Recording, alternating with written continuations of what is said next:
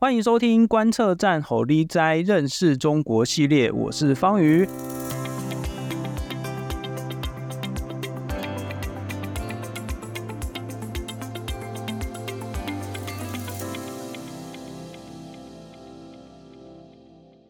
那么七月一号开始呢，蛮特别的，就是说我们看到美国政府哦，这、是针对中国香港、澳门发出了这个旅游警示哦。就是说，他们是警告说，这个呃，美国国民如果要到中国香港、澳门这些地方去旅游的话呢，要特别小心。为什么呢？因为他们推出了一系列的新的法律，就是要加强对社会的控制啊，包括这个什么反间谍法，他们自己的这个人民也好，或者是外国人也好，可能就是会被当作间谍来做对待哦。那为什么中国现在要推出这些的法律？诶，我们其实可以看到，习近平从他上台以来到现在，其实就是不断的推出各种各式各样的法律，然后对于社会上的控制是越来越强大吧。那我们今天呢，就是邀请到了是台北海洋科技大学的通识教育中心吴建忠老师来跟我们讲解说，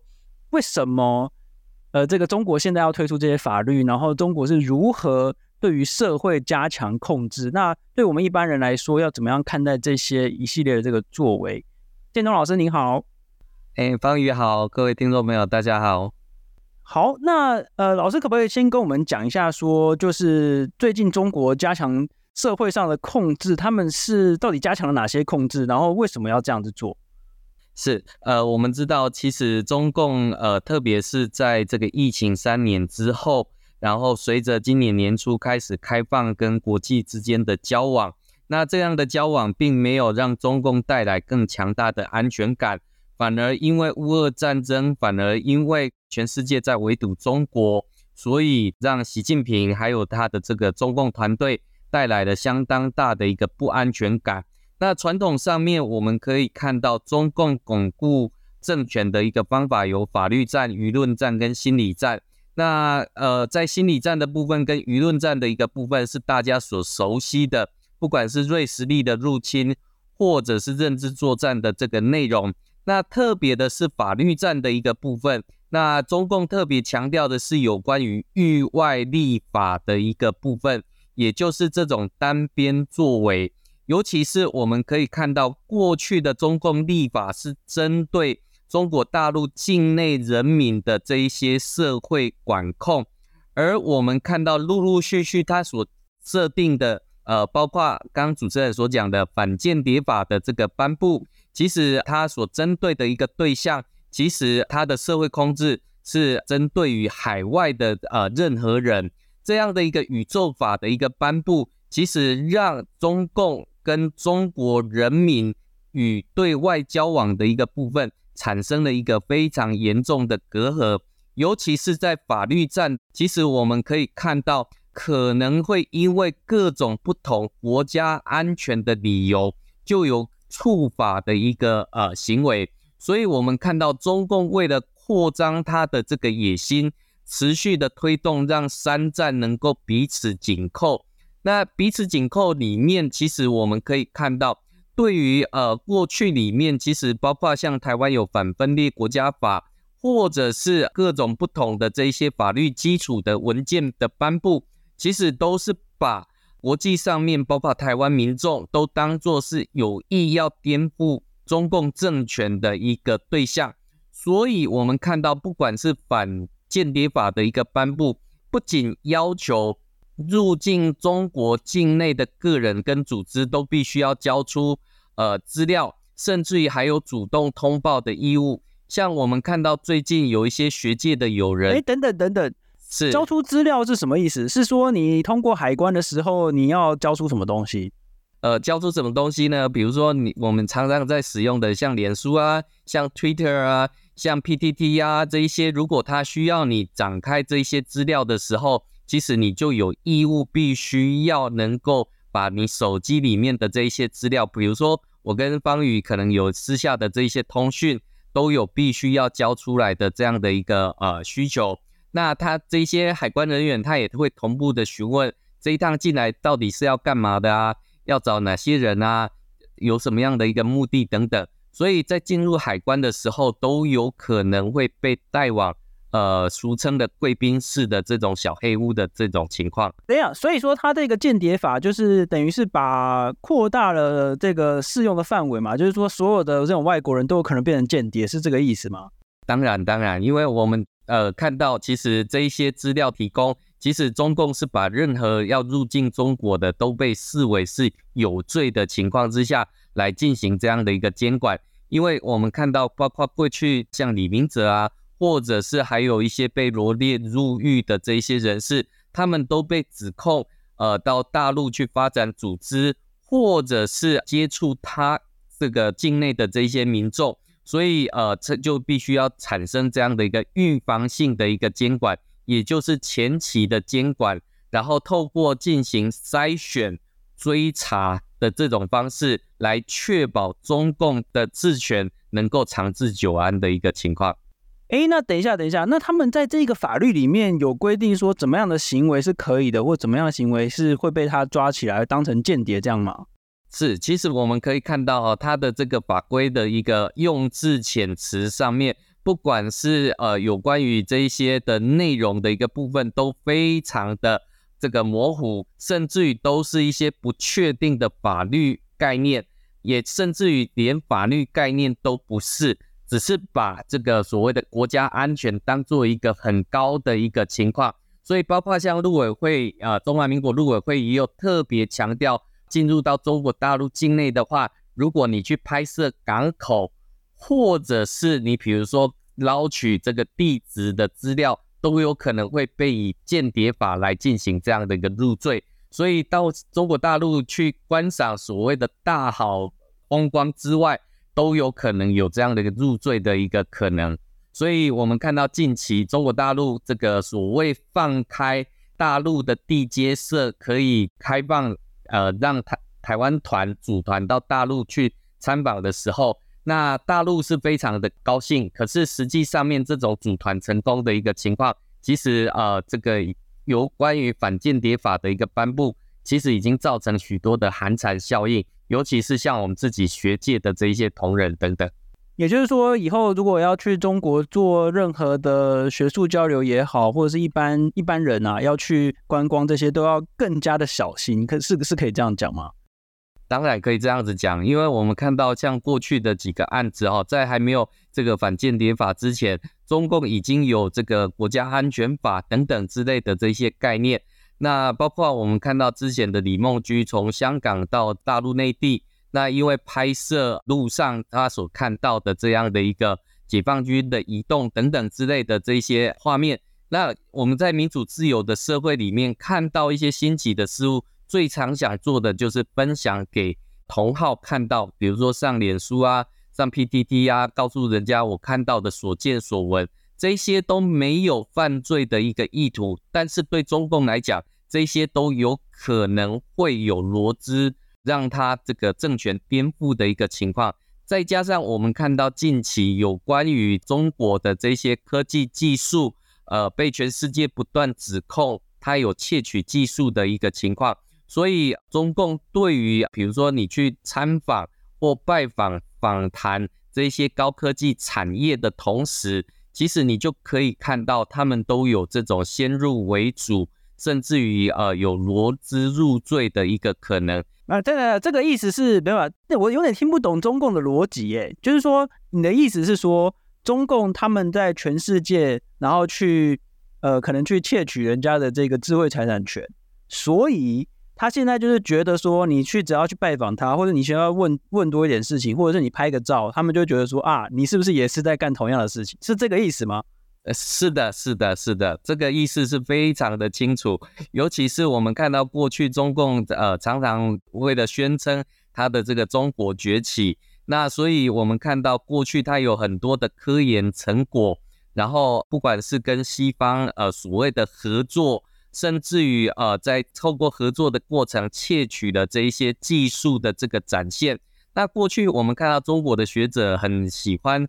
把他们的这个研究成果。或者是这一些呃有可能带有商业机密的这一些讯息，它会写入在一些呃这个知名的期刊里面。再其次，我们也看到哈，比如说像我们研究中国的，中国大陆有一个知识网哈，中国知识网，这里面有中国大陆的不管是期刊论文、硕博士论文等等的这一些部分。那像在这个反送中运动之前，我们其实就已经开始观察到一个现象，就是这个所谓的中国知识网，由清华大学所来做后续维护的这样的一个中国知识网。其实它里面的一个内容已经开始有了限缩的这个现象。什么叫限缩的现象？也就是说，你看得到这篇期刊的名称，但是呢，你却没有办法下载下来阅读跟研究，因为他担心你会从他的这个研究的内容里面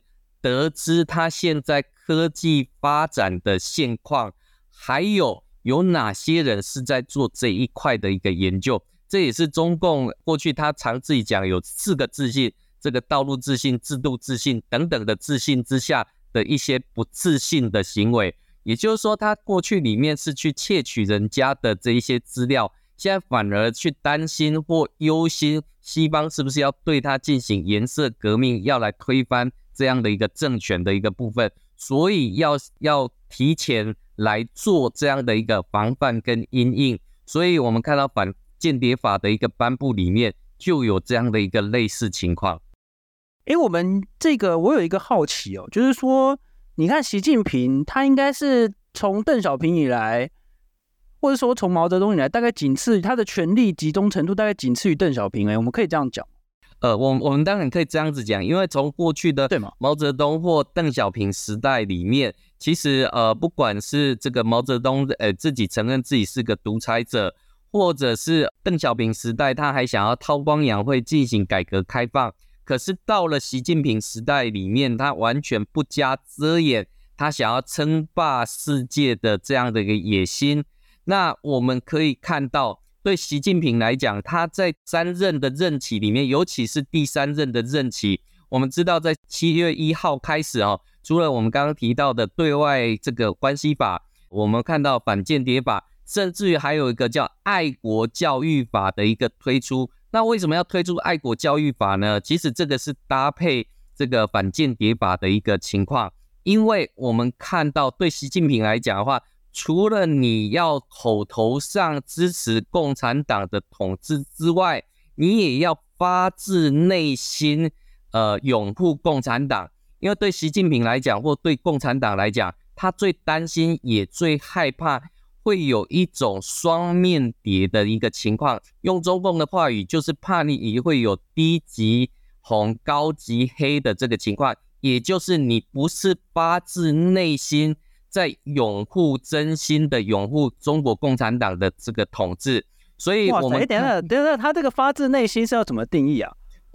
发自内心的定义就是就是你要掏心掏肺给他看啊，所以我们会看到像过去里面。他们有小红书啊，或有学习强国的这个 APP，强迫你要去进行学习习思想之外，可是我们都知道。等一下，等一下，我打断你一下。好，你这个小红书不是指那个 APP 那个小红书，对不对？是指那个实体的一本书。对对对对对。你看很多现在很多我们的那个听众朋友们可能会不了解啊，就是小红书是一个 APP。就是中国的 APP，但是我们刚才指的这个小红书不是哦，它是真的一本书，是里面是记载什么？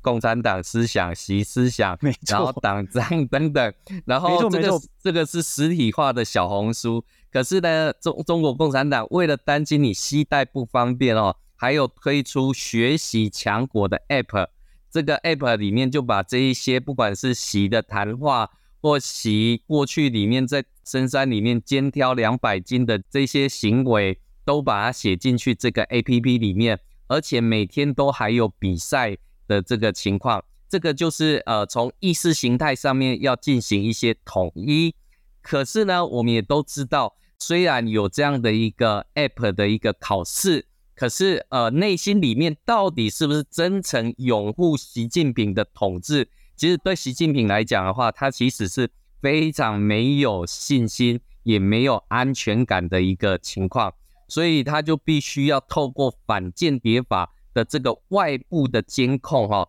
才去再去监控你的这一些行为，因为他担心你心口不一的情况出现。我有一个疑问是说，你看中国现在，OK 啊，根据他们的这个说法，中国人站起来了啊，中国现在要挑战美国，自信心爆棚，然后就觉得美国好像西方国家都在衰落啊，就是中国很厉害啦，就是说你看在几年之内要超英赶美啊，类似像这样的东西。那可是，那他到底是在不自不自信什么？就是他到底在怕什么？为什么要加强这么多的这一个就是维稳？不管是哎，其实不只是现在哎，这这些。这些措施并不是凭空蹦出来，对不对？你看最近几年一直有不断的各式各样的打压，然后甚至像新闻媒体都没有了嘛。就是现在，哎，不知道听众朋友们知不知道，现在中国几乎是没有记者哦，就是各家的这个媒体只能有编辑，就是他只能够编官方那个像新华社这些官方媒体给他的新闻，然后你只能拿来编，你不能自己去采新闻。我觉得这其实在这几年是非常明显。那为什么？习近平到底他在怕什么？到他到底为什么要加强这些控制呢？呃，这这个习近平没有安全感，要加强控制的原因，呃，有两个。第一个，其实他当然是延续的过去的共产党的统治方法，比如说像过去有所谓的劳改营，那劳改营就是针对统治之下的人民，如果有对于共产党这个呃有异心的这些人士。就要送到劳改营去进行劳改，但是劳改营不太好听，所以近期哈，我们看到中共呢改推出所谓的新疆再教育营的这种思维，用再教育为名，把民众的意识形态来进行一些管控。这个其实我们我可以看到的是，其实共产党并没有任何的改变，其实它只是从过去的这种。所谓的呃反劳改营的一个部分，进化到再教育营的概念。那甚至于我们看到前两年吧，在上海有一位叫做董泼墨的少女哈、她拿着一盆墨水，然后喷向了这个习近平的画像，然后就被送到了精神病院去进行这样的一个治疗。原本没有病的董小姐。结果在被关入精神病院之后，就变成了有精神疾病。那中共的解释也很简单，呃，如果没有病的话，怎么可能会拿墨水去泼习近平？这个就是跟这社会的氛围上面是有非常强大的一个落差。就像中国共产党认为，他治理之下一国两制的香港是非常好的啊，怎么会有这么一群人会想要上街抗议？要求要民主、要自由、要法治，所以这些人都必须要锒铛入狱，关到牢笼里面去。所以你就可以看到这个反间谍法的一个部分，除了他担心自己国内的民众之外，他更担心的是忧虑外国势力的一个部分。这个也就是我刚刚提所提到，呃，习近平的不安全，一方面当然是延续过去的这样的一个经验。但是另外一个部分，其实现在的习近平治理之下，中国大陆社会，其实我们知道现在经济下滑，尤其是在中美贸易战、科技战之后，面对西方的这种技术上面的围堵，还有对于技术输出的一个严格管制之下，那所以现在对于习近平来讲，他内部压力非常的严重。所以，我们看到过去习近平非常坚持的清零政策，然后，呃，即便对经济有非常庞大的压力，但是他也必须要守住这样的一个共产党跟西方社会体制不同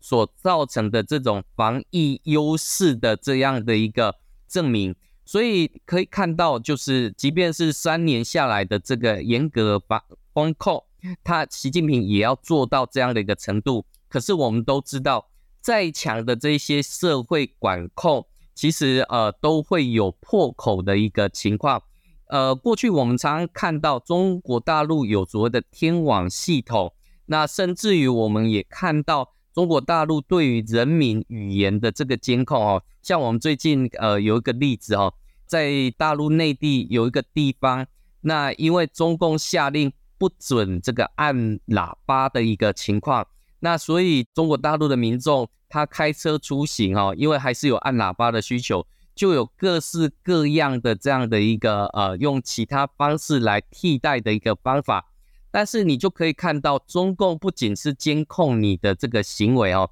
就是不准你去按喇叭。可是呃，我们看到他的这样的一个监控，那当然民众会找到一些擦边球的一个机会。那所以擦边球怎么办？那中共只好进行再更严格的这一些风控。我们举一个例子哈，比如说像最近大陆也是凤凰花开毕业季到来。中央部门要求各地方政府还有各企业必须要清出职缺来给这一些大陆大学毕业的年轻人，结果我们就看到有一些互联网企业哈，为了要达成政府的这个政策，因为他也不敢不达成这样的政策，所以就把一些这个老员工给辞退了。那辞退呢，在互联网的上面的用词上面。他用的叫毕业一词，他不敢用的是裁员一词，所以他的社会管控已经来到了一种呃，对习近平来讲的话，